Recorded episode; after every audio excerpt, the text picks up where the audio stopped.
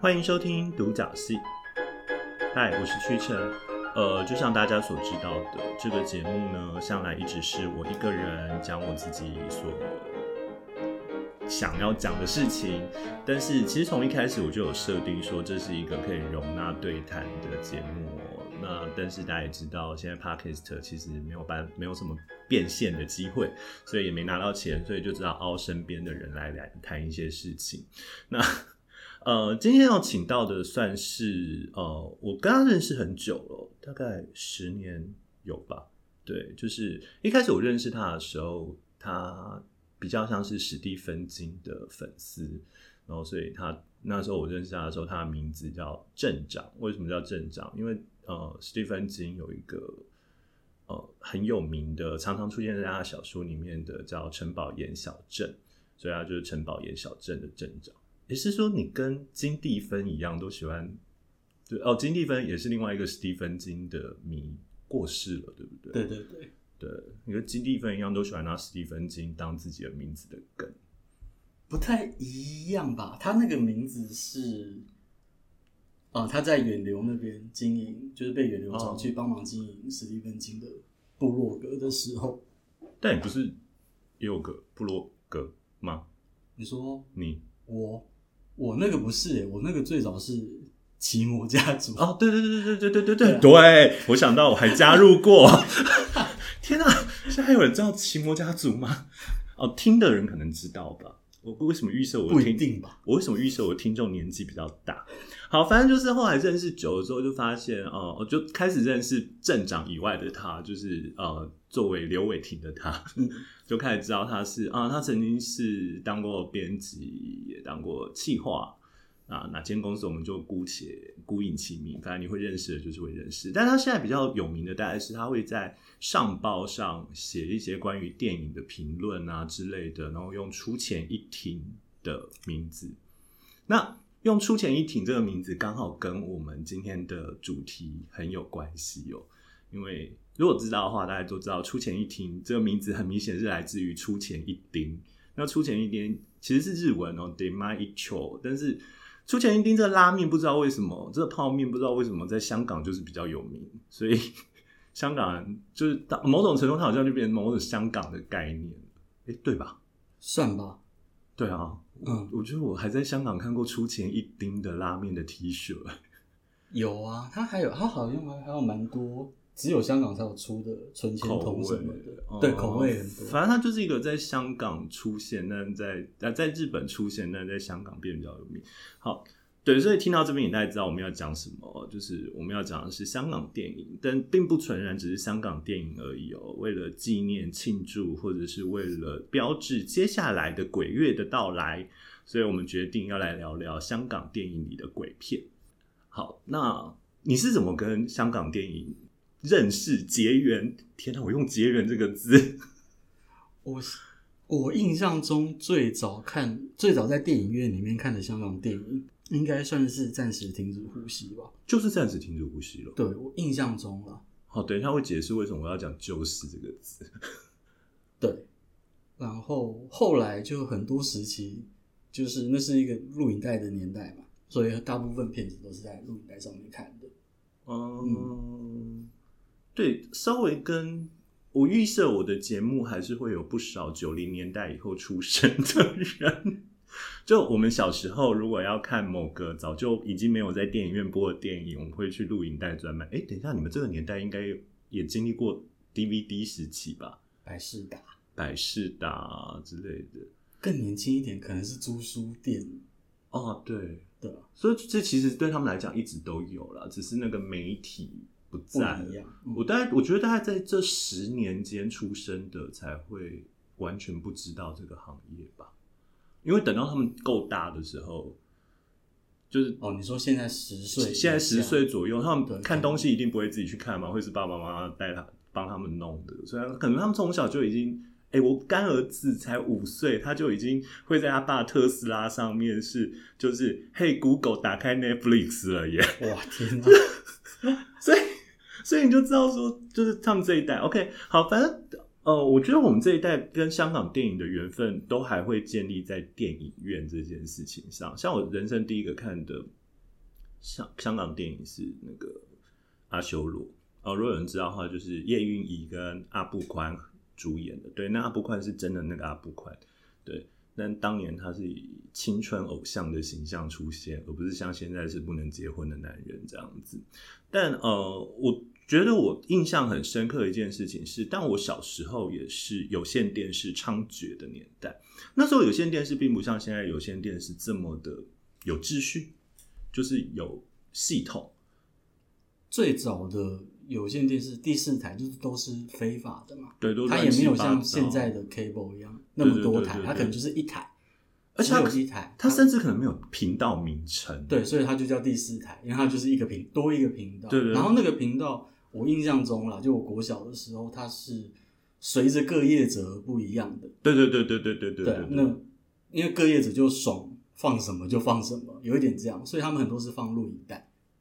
对啊，我之所以要讲这么这件事情，是因为我看《阿修罗》这部电影的时候，我印象很深刻的是，我下午我妈带我去看，然后看完回到家，然后我爸就说：“你们刚刚去看什么？”我们就说《阿修罗》，之后他就打开电视第四台，正好播到了《阿修罗》这一部电影，所以我们这个年代对呃对港片其实还是在电影院，可是很快的就被第四台所洗掉了。那对，所以对我们来讲，我们其实很呃，大家现在很常讲龙翔什么，其实某种程度上对我们来讲都有点像当年第四台的延伸，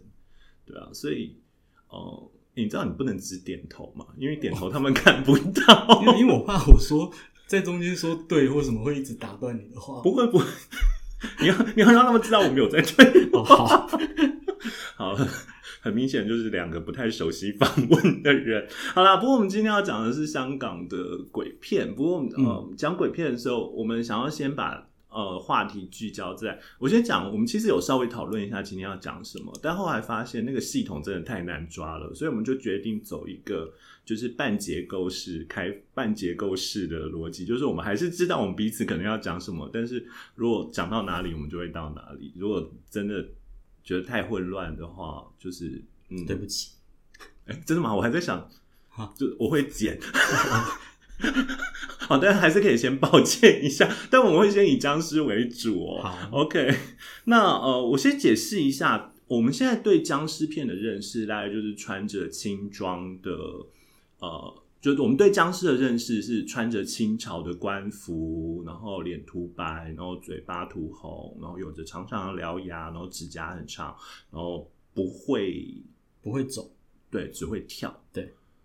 甚至通常是吸吸取日月精华之后才会用走的或是跑的。对它要进化，对就是你出街版是不会。不会，不会走，不会走的哦、嗯，对，所以我们现在呃，所以跟现在流行的活尸就张密那种概念其实不太一样。那呃，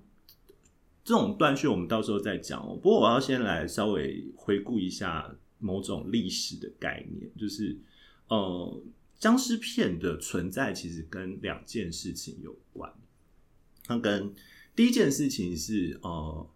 这件事情可能大家会觉得莫名其妙，跟他为什么会有关哦？是一九七三年的李小龙过世。嗯，那为什么跟李小龙过世有关呢？因为李小龙其实开启了武打片的某种风潮跟时尚，可是他在他最顶峰的时候就过世了，所以后面他留下了很多空白，然后就很多的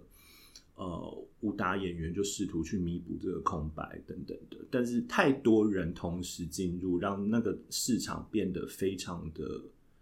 混乱嗯狭小，就是大家都觉得审美疲劳嘛，啊，对啊，然后可是这个时候在呃，也同样是七零年代中期，香港开始流行喜剧，对就是像鬼马、福星，就许许氏三兄弟，对许氏三兄弟那种搞笑电影出现。他们也是从，我记得他们也是从电视的搞笑短剧出来对对对对对，他们从电视然后变成电影，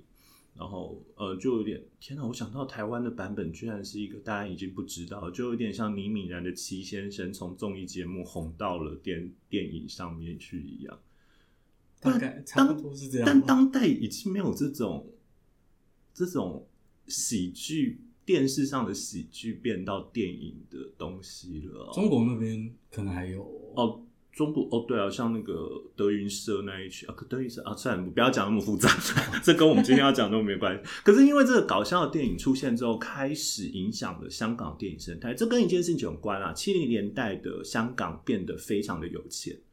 嗯，那人有钱就可以浪费，不是？ 你知道人在穷的时候会看电影，会追求的是什么？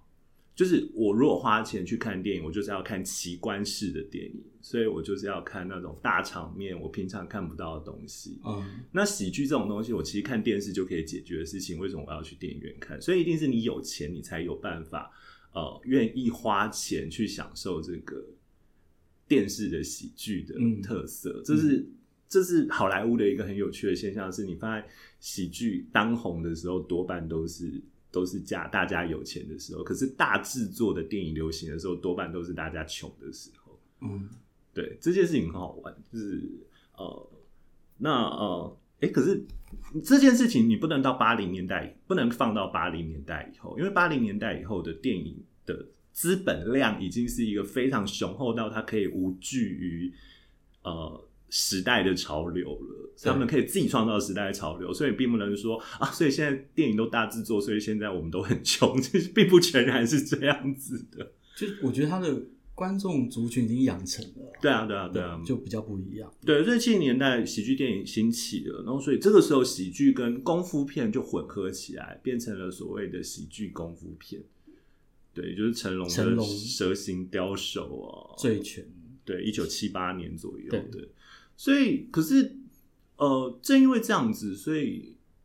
你知道香港很麻烦的地方就是他们是一个太粗制滥造，好像也不能这么讲。我觉得他们太重视时间，对他们很容易在很有限的时间内就复制了一大批同类型的电影，这样子，所以呃，所以大家又对那种有点喜剧风格的武打片有一点点厌倦了。然后这个时候，呃，我们就开始进入到可能第一个要讲的是一九八零年代的鬼，一九八零年的鬼打鬼，也就是洪金宝导的电影。嗯，他那个，嗯，当然还不算是我们现在讲的僵尸片，对啊，他有点算是茅山斗法，对然后融合了喜剧、恐怖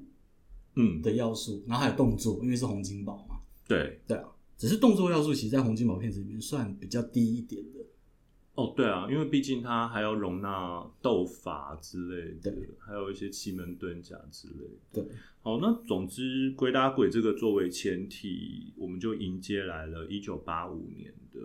僵尸先生》。嗯，在台湾的片名就是《暂时停止呼吸》，哎，这个我需要解释一下嘛，就是香港的电影其实很常在台湾会改成另外一个名字，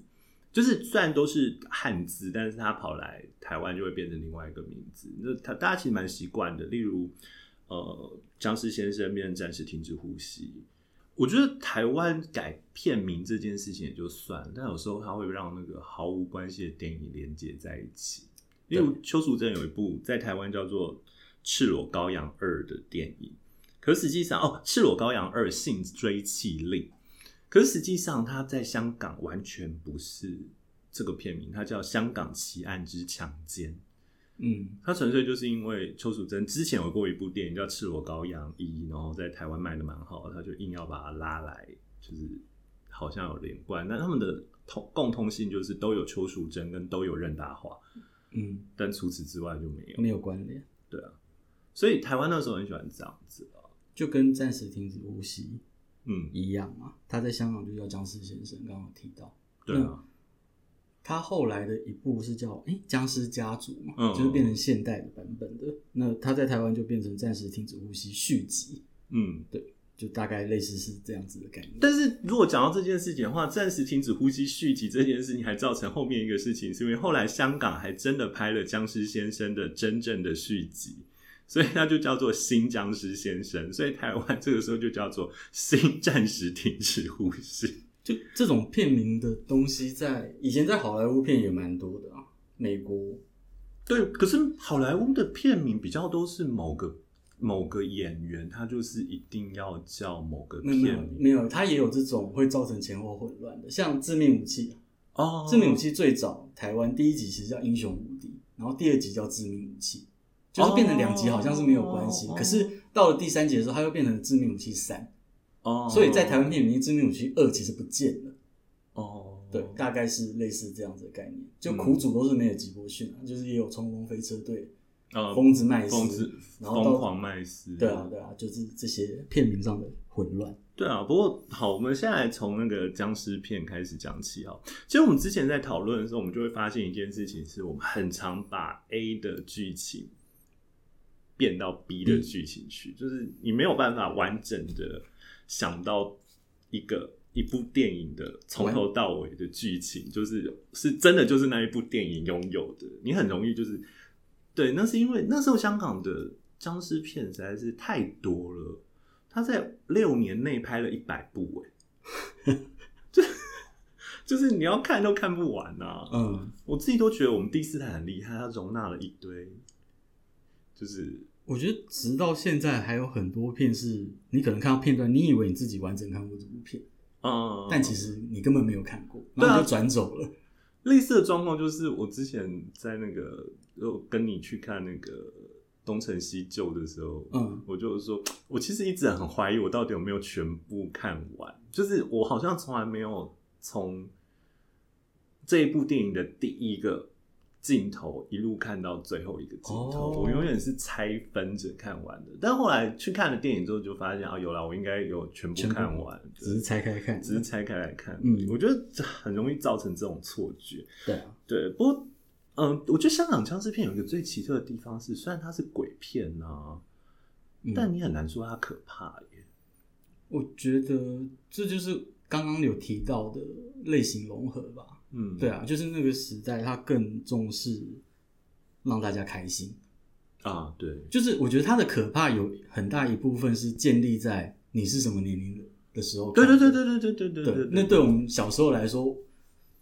嗯，比较有趣的是，有一些你会觉得可怕，有一些是你光小时候看你就并不觉得可怕。对，我觉得像暂时停止呼吸就是这样子的状况，嗯，它会让小朋友着迷于模仿道士或是僵尸这件僵事尸情跳来跳去，对它，你并不会觉得它可怕。如果我说要可怕的话，我觉得鬼打鬼那个系列偶尔还会让小朋友觉得可怕一点。嗯，鬼打鬼那系列我们等一下会再讲哦。嗯但是对我来讲，暂时停止呼吸有一个，对我来讲有一件事情还是蛮可怕的，就是就僵尸它会闻到你的味道，气味，嗯然后所以你停止呼吸就可以来躲开它。我那时候有很认真的在试图锻炼肺活量，我觉得小朋友好像都会。就是 很努力的想要，就是我可不可以闭住气逃走这样子？对啊，但是僵尸片，哎、我我我不太确定的一件事情是它的娱乐性，当然是建立在它很好笑这件事情。可是我长大之后才发现，那其实是一部很很，我们是不是应该先很认真的讲一下僵尸片的剧情？可是那是一个很难讲剧情的东西耶、因为它的剧情说算，其实大部分都大同小异。如果你要真的要用剧情大意来看的话，对，就是某一个小镇，然后有一个道士，道士，然后有两个徒弟，对，然后呃，忽然间会出现一些事情，造成以前的僵尸被放出来，或者是创造出新的僵尸。就是某具僵尸可能因为笨徒弟，或者是因为无知的军阀或对对是对什么对警察局长这类的东西，然后吸取到日月精华，然后就失控了。对对对对，然后就要去跟他收服他。收服他等等的。那这中间就会出现一些固定的桥段，例如都会有女鬼，对不对？女鬼不一定啦，这个比较不一定。因为我印象中，可是僵尸先生跟新僵尸先生都有女鬼啊所以这可能是因为他为什么叫新 疆山先生的原 因。对对对对对对对，好，它有一脉相承的就理是由鬼。新娘，他有鬼新娘这个概念。对啊，所以呃，女鬼这件事情就会变成是一个呃很呃不不，我不要讲女鬼，对不起。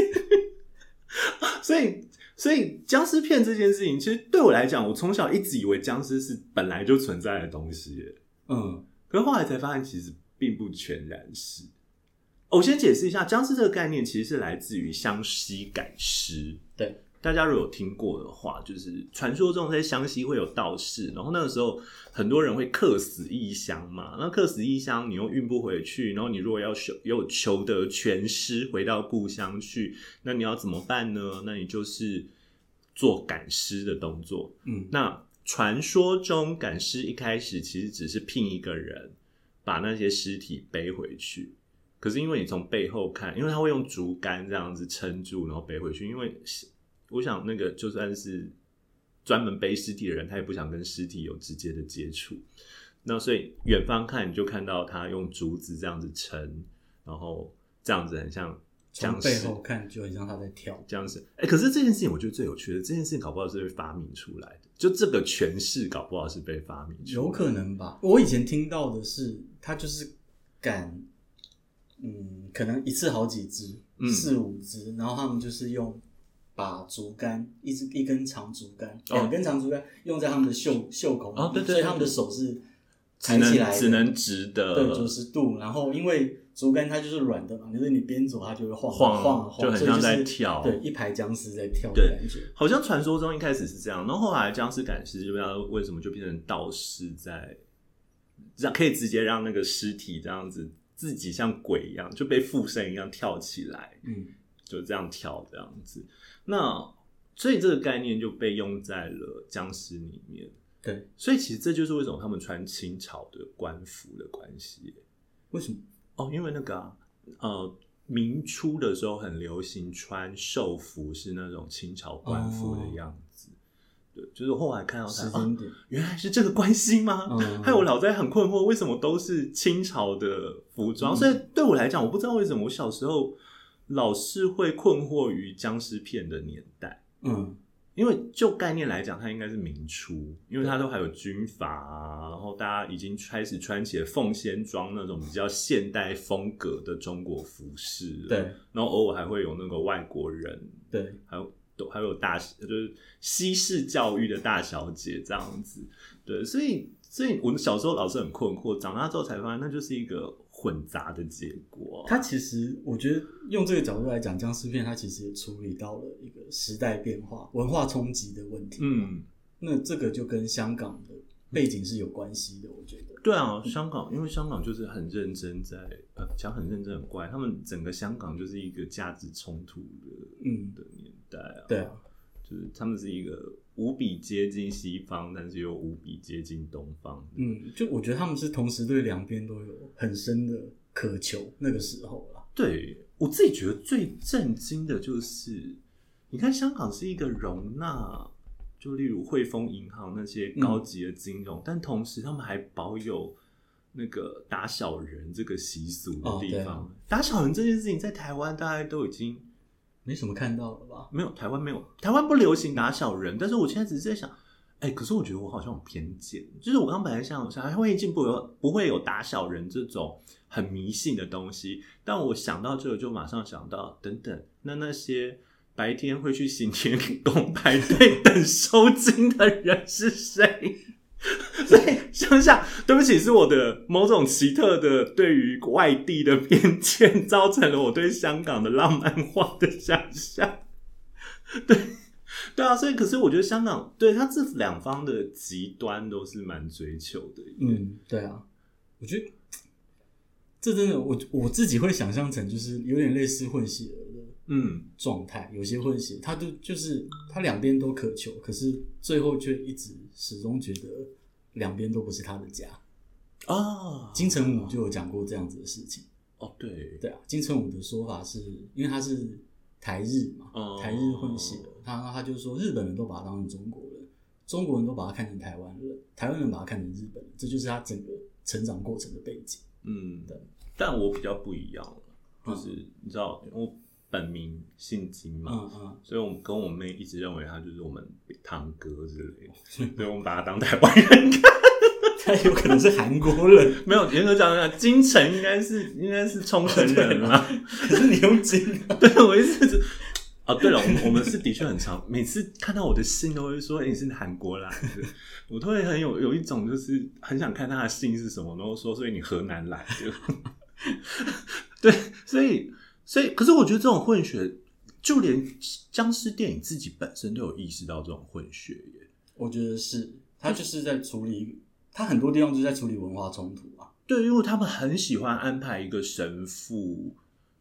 进去，然后就产生了一些你要说笑料也好，一些文化冲突也好。他有一些笑点，常是建构在，例如说林正英演的道士跟他两个徒弟，然后被某个可能村长或者是某个有钱人，然后找去喝咖啡之类的，嗯，然后产生的笑点就是不知道咖啡怎么喝。哦，对对对对对这一对，类这在那个在那个叫什么？僵尸先生里面就有一段是这样，对，《新僵尸先生》也有，《新僵尸先生》里面更有趣的地方是，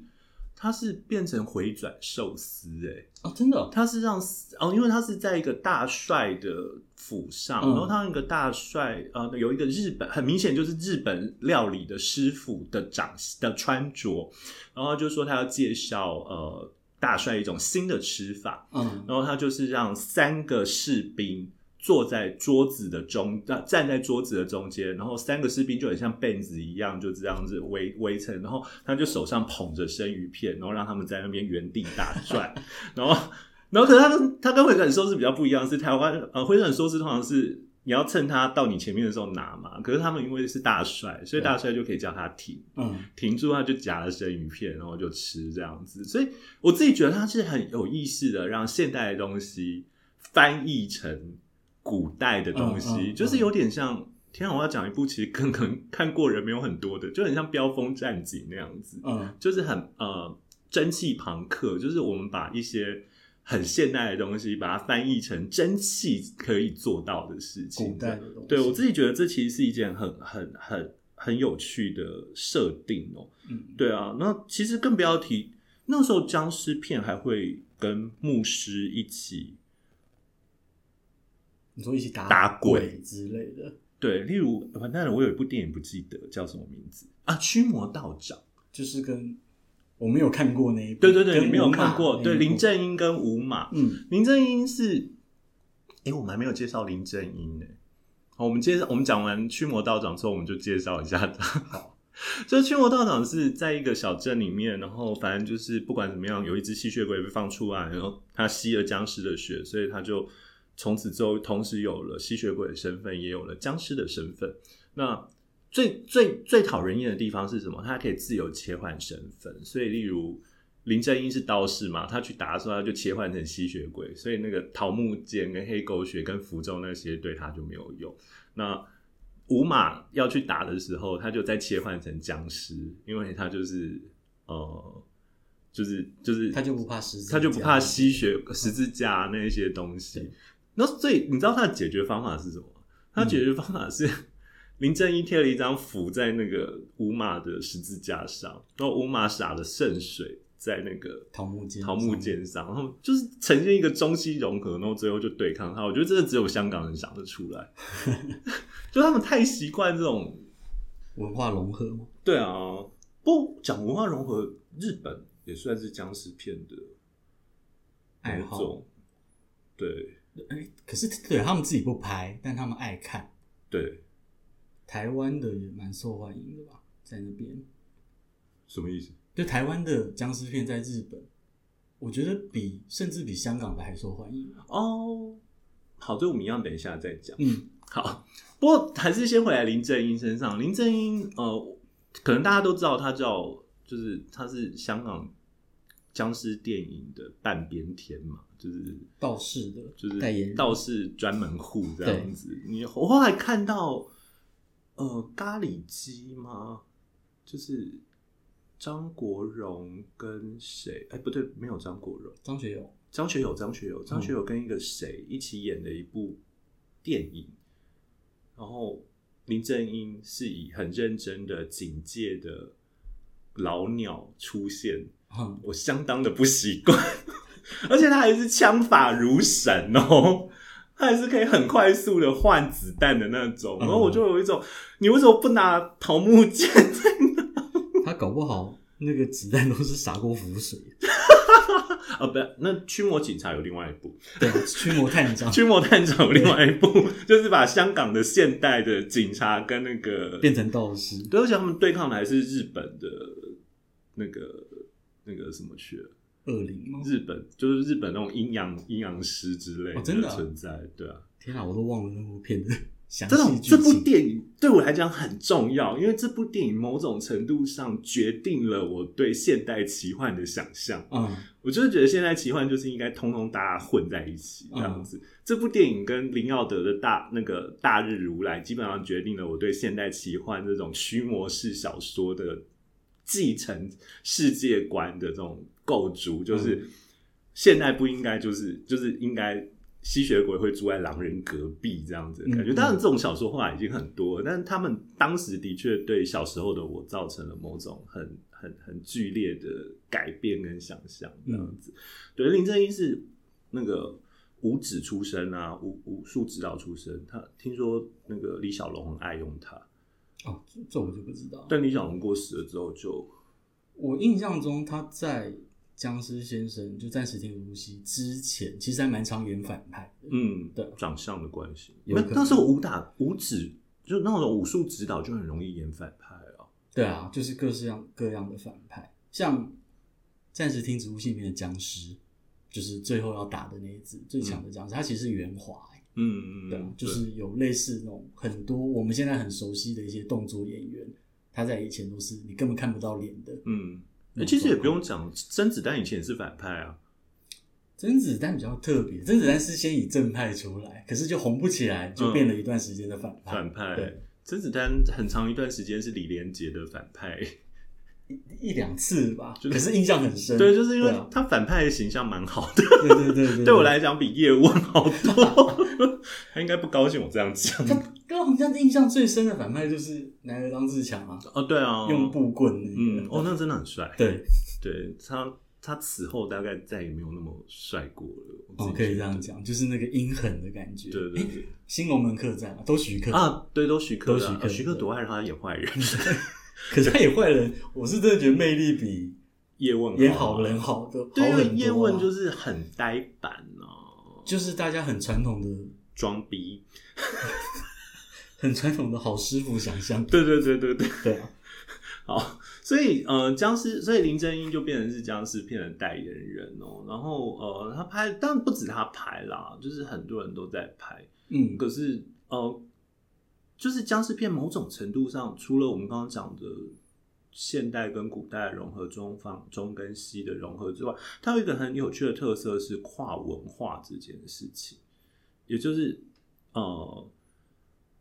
刚刚我们讲《僵尸先生》是香港这种僵尸电影的烂丧，原因是因为他拍的时候在台湾获得了非常大的票房，四千万的票房，嗯所以大红，然后回香港再卖了两千万。哦，顺便解释一下，呃，八零年代的时候，台湾是香港电影最重要的出口国。对，呃，当然那时候我不太确定他们有没有用出口国这个概念啦，但是台湾是香港最重要的电影的卖出的外部哦，所以有个有件事情我不太确定大家知不知道，就是呃梁家辉拍《火烧圆明园》的时候，他拍了中国的电影，所以那时候台湾就要封杀梁家辉，啊，然后梁家辉就有很长一段时间很没办法解析，因为只要如果你的电影就不能够在台湾上的话，那对片商是一个很大的损失嘛。嗯，其实我觉得现在就是反过来对，啊，想一下，那是一个多光荣的时代，就是我们居然可以封杀人来决定他的政治立场，就是 人不能造孽。就是现在反过来了。所以台湾是那时候很大迈步，但台湾在这件事情，在僵尸片这件事情上，台湾有自己的创造哦。嗯，对，对，这个就是我们刚刚要讲的，就是嗯，在一九八五年的时候，刚刚那个僵尸先生出来嘛，然后一九八六年的那个导演就同时在拍了一部叫《僵尸家族》的电影。《僵尸家族》为什么叫《僵尸家族》？就是因为它是现代的背景了，，对，然后就是他无意间打开了坟墓。就有嗯一个僵尸爸爸、僵尸妈妈，还有一个僵尸小孩，对然后把僵尸小孩带走，嗯，然后那僵尸小孩就很可爱。那僵尸小孩就反正就是变成一个 E.T. 的架构，就是逃，他就莫名其妙跑出去，没有被关起来，嗯，然后就躲在了两个小朋友家吧？对，对啊，对啊，对，而且他两个小朋友就是，对他很好。对对，对就是对，真的很有那种。然后而且中间还有一段是那个小僵尸，哎，会法术，会一点，就通常都会有一点点小超对，能用力点什小么的小超能力，然后让那两个很很开心这样子。对对对所以就对，就就很像那个魏婷刚刚讲的一样就是 E.T. 对，很像 E.T. 啊，E 就他要找家，他要找家人，对然啊后小朋友要帮他，对，就是、然后又怕他被家长或是大人发现。嗯，对对对，那就是一个很有趣的文化翻译的过程。哦嗯，对。可是类似的，我之所以一直要讲这件事情，是因为一九八六年，同时台湾的片、台湾的电影公司自己发现了，一前一年的僵尸电影卖的那么好，嗯，那他们也要来自己拍一个版本。可是我实在是不知道为什么他们就拍了青呃呃少年版本的，就是一群小朋友当小道士，嗯，然后然后僵尸变成小僵尸变成了是一个像仆人一样的角色，啊就是小僵尸变成大辅助的，就是他可以开门啊，可以干嘛，然后又很可爱，就是脸上还会有两坨红点这样嗯子，就非常的可爱的形象。然后在台湾也卖的不错，但没有想到这部电影真正卖的不是。在台湾，真正卖的是在日日本。嗯日本超迷灵幻哦，他们叫雷雷诶灵幻道士，我忘记对日文发音怎么念了，他们叫灵幻道士系列，然后就是卖到一个爆炸。刘志宇就是呃，就是十二生肖，对，就新、嗯就新十二生肖的那个女主角布玛，然后或者是如果有人知道的话，就是刘志汉的妹妹。嗯，刘志汉现在还红吗？哦，她还有演那个乡土剧，对啊所以应该还深很刻。多的就刘志汉的妹妹，就是、对啊，她哦对啊，他就是大红啊。可是我自己后来回头看了一些那个片段，就会忽然有一种他在香港，他在日本大红，某种程度上可能有一点点跟。呃，听说红的是两个地方啦，嗯呃，两两个族群，一个族群是小朋友，因为小朋友喜欢模仿小僵尸嘛，对就是在那边跳来跳去；，另外一个听说是在中年大叔身上，大家就看到很可爱的小女生这样嗯子。对，因为听说，因为老实说，八零年代的时候，日本没有刘志宇，就是那种很淳朴的偶像的形象。嗯那时候日本的的的泡沫女经济星都过度开过度包装嘛，嗯所以对他们来讲，其实很难感受到那种。老实说，用我们现在的说法，就是有一点土，嗯，就是没有办法看到这么淳朴，反正就是对对对，就那种就是邻家很邻家型的，还不止邻家，是农家好吗？就是那种回看到从在田从田里摘东西回来，然后你就叫住他，他回过头来嫣然一笑的那种形象啊。就璞玉啊，对啊，我就是觉得那个，哦可是听说他们真的很红哎、我查了一个，他们在呃东京开了一个见面会，号称有十万的粉丝到场。十万是要塞在哪里啊？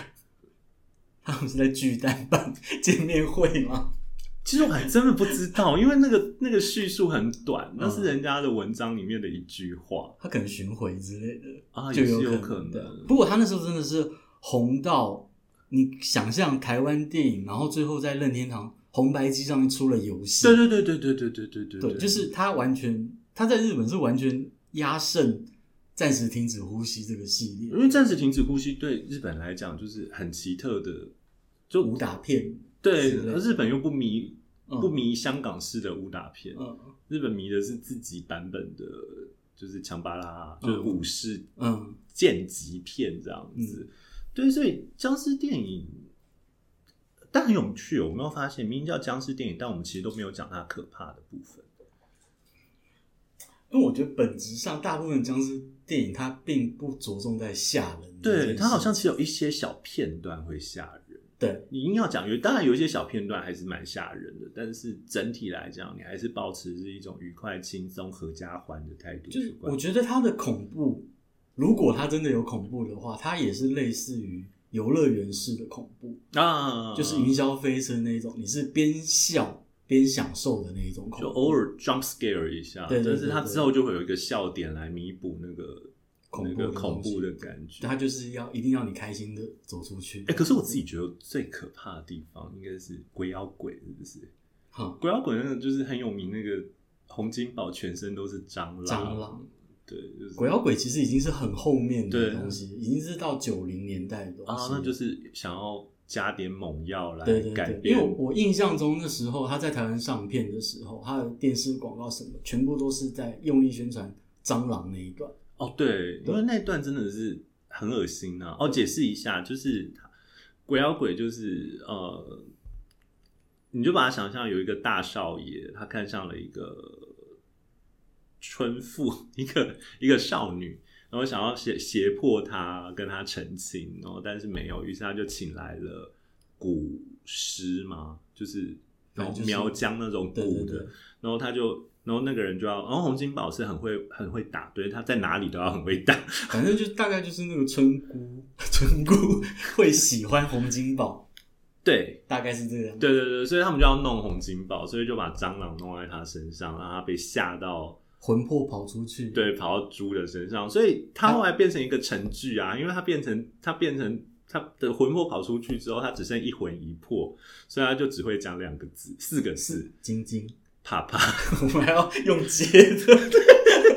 晶晶，怕怕这样子，就是他就是很喜欢这样子啊。然后，然后呃，可是我不太我我不太确定，就是你一定不知道啦，因为这大概是我第一次讲，就是对我来讲，这部电影的恐怖是在电影 after 的电影这样，嗯，因为它没有鼓嘛，所以那个少爷就叫那个下蛊的人去。对那个村姑的爸爸下蛊，因为爸爸死了，就他就嗯比较独立无依。嗯，然后就下蛊，然后他就真的中了蛊，然后可是解药被少爷吃掉了，然后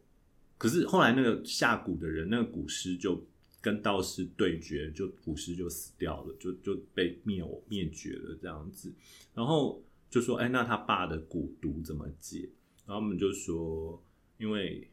他吃了那个。呃，少爷吃了那个解药，然后那个解药就通通都往下面去，所以你只要割掉他的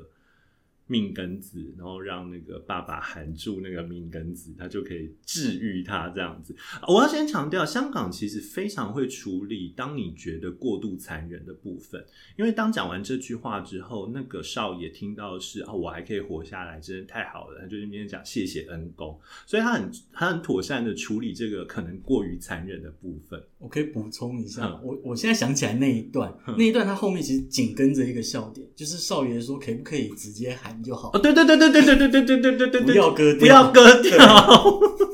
对，所以他很聪明的处理了这个部分。可是你知道，这对我来讲，我始终很困惑的是，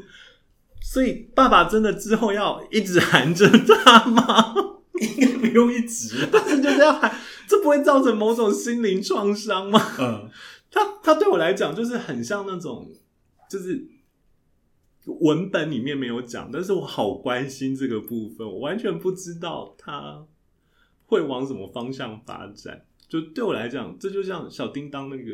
铜锣烧一样，小叮当有一集是他撒了一滴东西上去，然后过三秒就会分割成一半，然后一一个变两个，两个变四个，所以他要赶快吃完。然后但因为大雄就很贪心，他说那不然等一下好了，结果就变太多，所以小叮当就把用火箭把那一群铜锣烧拖到了宇宙深处。我到现在都很关心，如果那个是真的的话，现在那些糖铜锣烧怎么样了？嗯这样对我来讲，那就是一个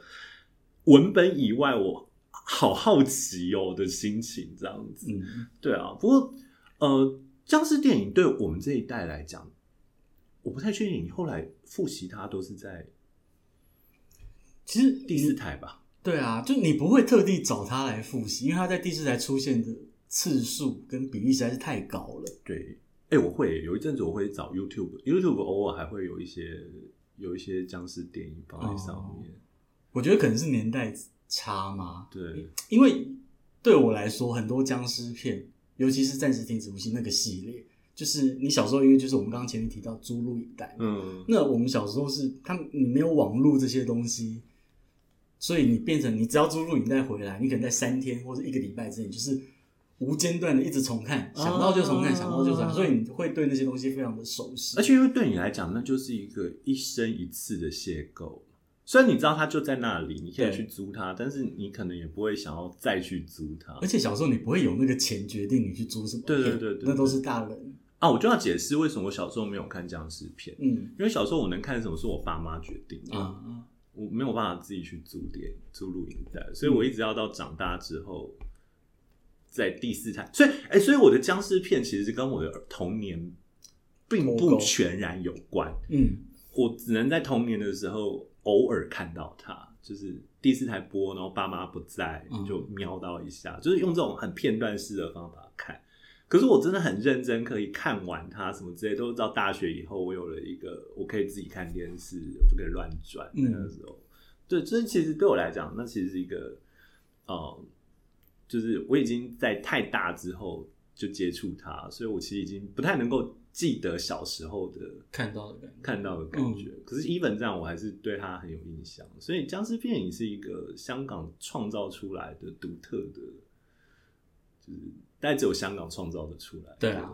的东西。嗯，它就跟香港就是你刚刚讲七零年代之后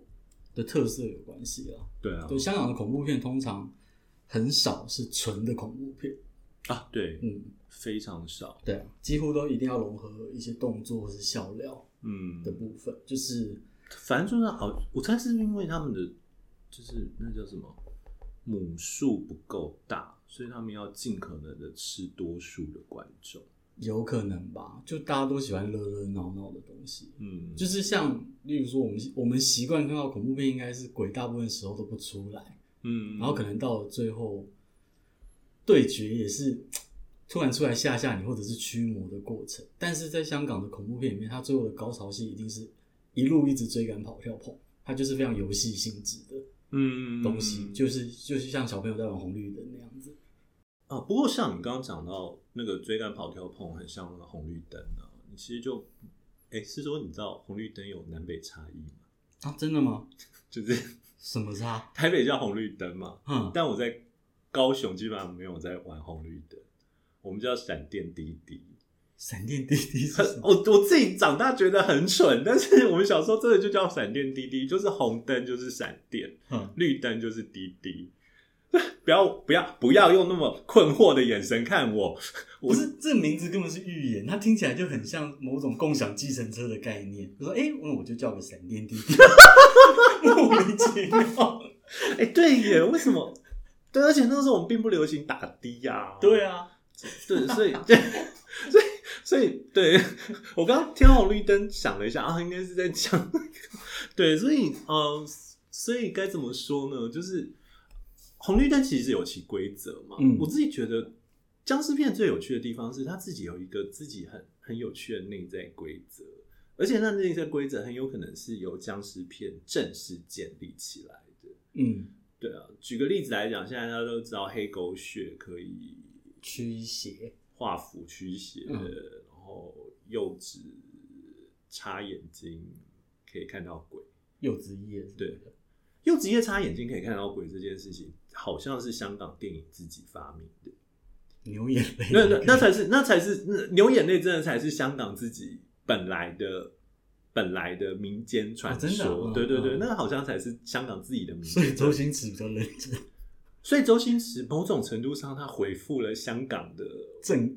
正常应该要有的某种的叙事，这样子。嗯对，可是对，所以所以这件事情很好玩啊，就是我们很多认识的香港的的的驱邪的东西，某种程度上都是都是香港片自己很认真发明出来的，例如糯米可以散湿湿气，嗯，对。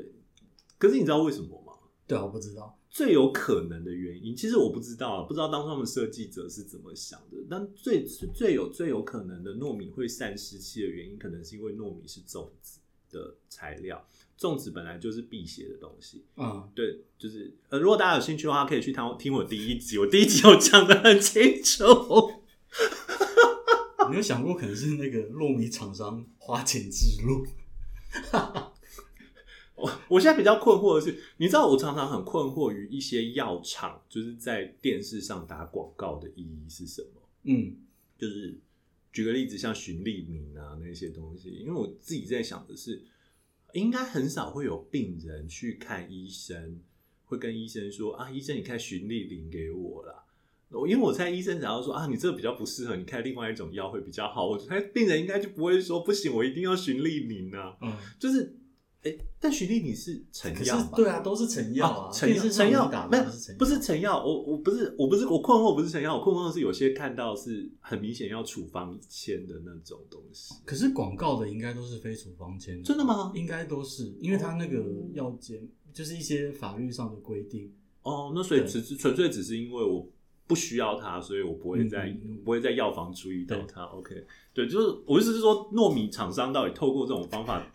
就是妈妈会吵着跟妈呃小孩会吵着跟妈妈说：“妈，我怕僵尸，我们可以准备糯米在我家吗因为其实我不确定他到底有没有什么传统上的根据，搞不好是？”对，搞不好有的对对，因为。我查了一下资料，说狗血可以辟邪，可能是来自荆楚碎石记。嗯，可是那个一样是有一点转移的功用，因为是狗血就是涂在门楣上有有有有辟邪的功效，它并没有叫你拿狗血去喷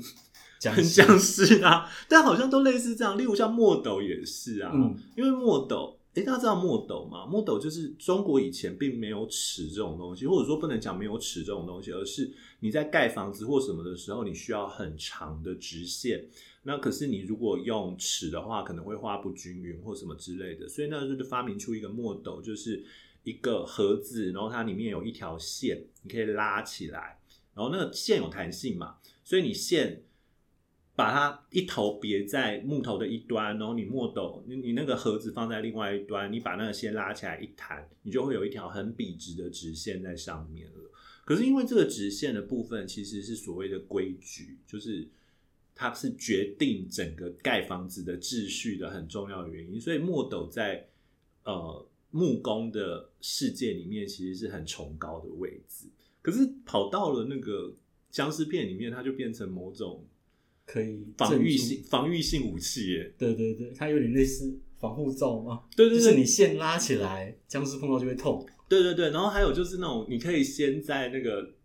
棺材上就是弹一下弹弹一出下网子来，然后那就会有很炫的特效啊，就是那个僵尸要凸出来的时候，把那个盖棺盖已经拉起来，但是那些墨斗的线。它就会发金光，对对对对，然对，后把它它压下。下去。可是它是没有实体的，我要再提醒一次，它就只是在表面弹 哦，可是它就有那种实体的功效。其实我觉得这这是一个蛮墨斗这个件事情，它是一个蛮哲学式的安排。我嗯不知道该不该说哲学式，就是它就是利用了这种规矩来强调出僵尸它它是非规矩的。我自己觉得僵尸片的某种技术，像这个是驱邪技术嘛对，我觉得对小朋友来讲，其实那是一个很绚烂的过程。就是它很它很容易让小朋友想要模仿它。对，林正英动作很利落啊，啊对啊就是那边就是我不太确定啦，但可能我我觉得每个小孩应该小时候在看僵尸片的时候都会很期待自己哦。僵尸片里面有一个很有趣的设定是，呃，一个合格的道士要能够呃拿着符咒，然后扭一下，就是咚一下， 它就会自己燃烧起来，就对是你道术出尘这样子的概念。所以我觉得小朋友应该都很期待有那个部分，还有那个呃，哎、我觉得这样讲哦，我觉得 podcast 很讨厌的地方，它没有画面。 还有那个就是你手上拿着两两张符咒，把它点火之后，然后蜡烛可能在你的三公尺外，然后你就手这样一挥，它就会变成一条火线飞过去，飞到那个蜡烛的上面去点开它。嗯，我意思是说，它好像某种程度上，因为实际上来讲，僵尸片真正魔幻的地方都在这里。对啊，它的法术设计吧，对，啊它就是它完全是你要说茅山，对，它就是以它就是茅山山为道主术，的本嘛。对啊，可是它是它的它的魔幻的部分都在这种仪式性的上面呢。对，就是它很讲究道具跟素材。对，它这些东西僵尸反而没有什么超能力。僵尸没有啊，就是僵尸，像我们刚刚有提到那个僵尸家族，嗯小僵尸会超能力嗯，这件事情，可是当他们长大之后就都没有超能力了，对它他就们没有都办法把隔空取物什他么的。们都把能力点在攻击力上面，对对对对就是就没有 MP 或是法力这样子的概念了。可是我自己觉得他们很厉害的地方是，他们会开发出一套。可是我觉得这是香港自己武打很厉害的地方啦，嗯就是他们会开发出一套否否僵尸的武打动作，就是呃，僵尸就会那边，因为它很蠢嘛，它就只能手这样挥来挥去的，对，所以你就会发现它会发明出一些很漂亮的格挡，然后之类的动作，然后可是你就会发现僵尸的动作会更复杂，就是因为它是脚是不能弯曲的，所以你常常会看到那种很厉害的，就是僵尸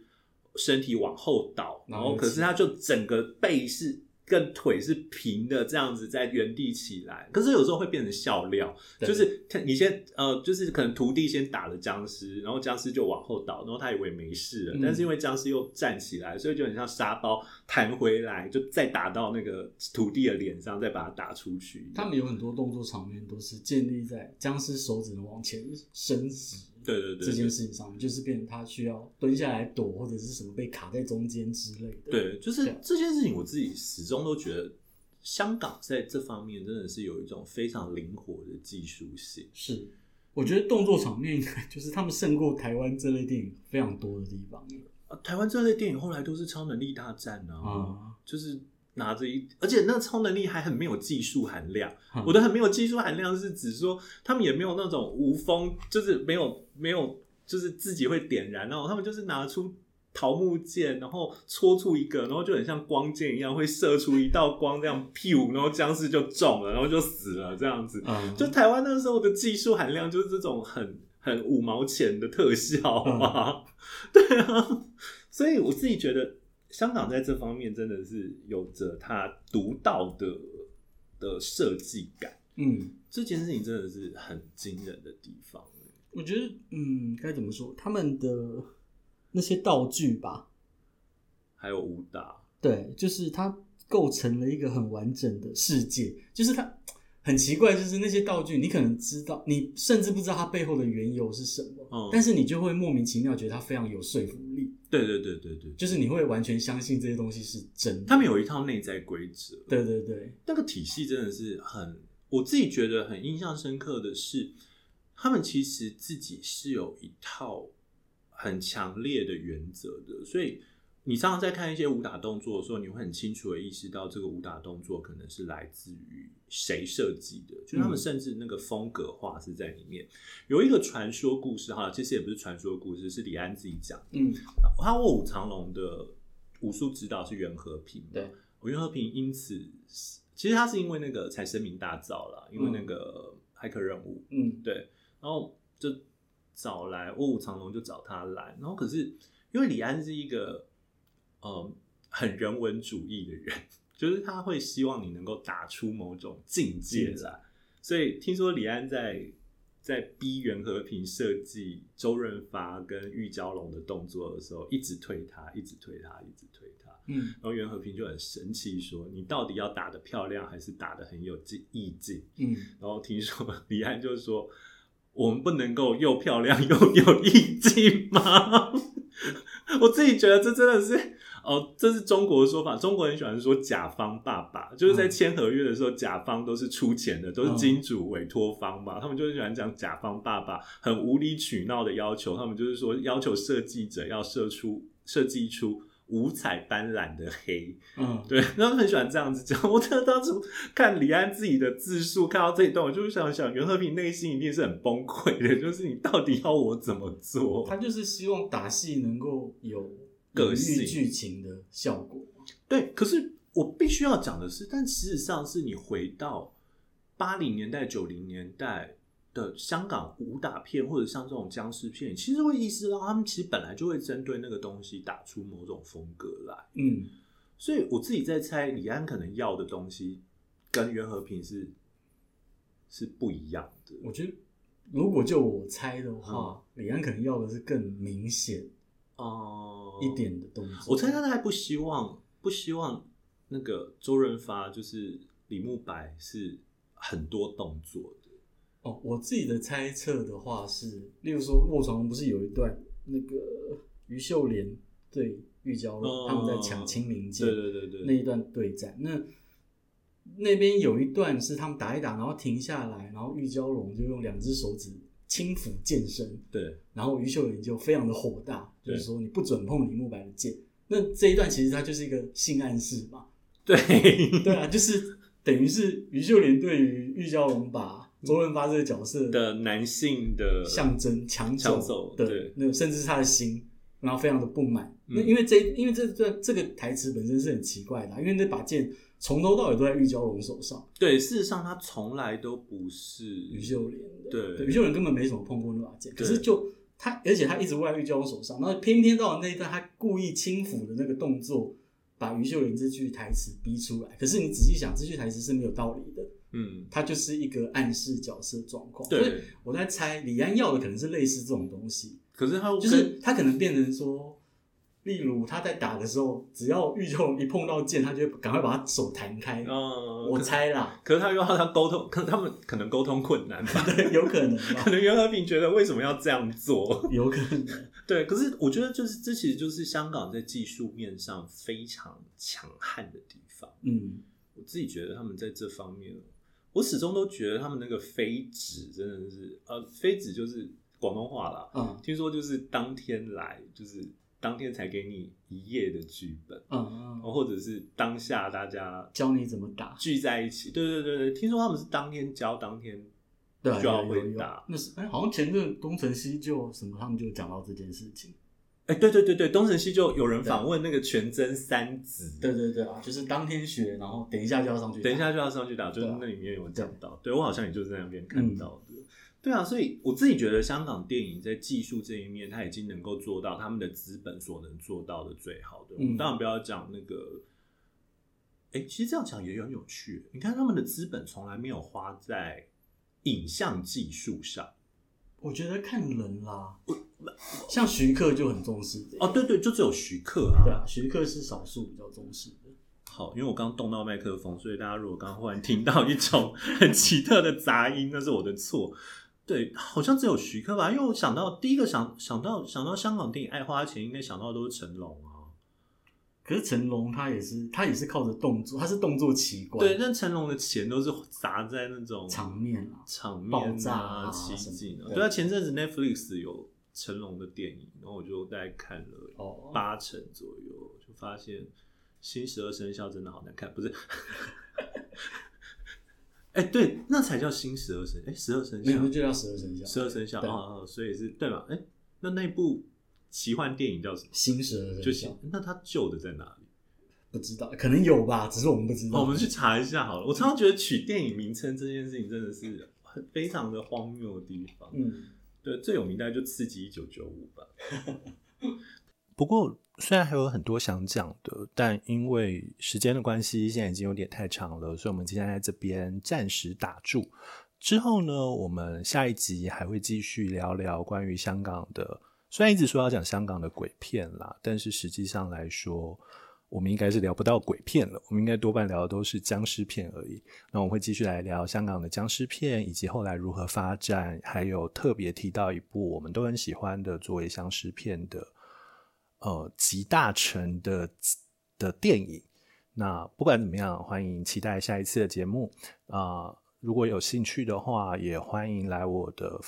脸书的粉丝专业，或者是我的 IG，或者是我的 Telegram 的群组来跟我讨论关于香港僵尸电影。那或者是你是 Apple Podcast 的话，也欢迎帮我评分，或者是给我一点评语，或者是用任何方法让我知道你对这一集的看法。那不管怎么样，我们下次再见喽，拜拜。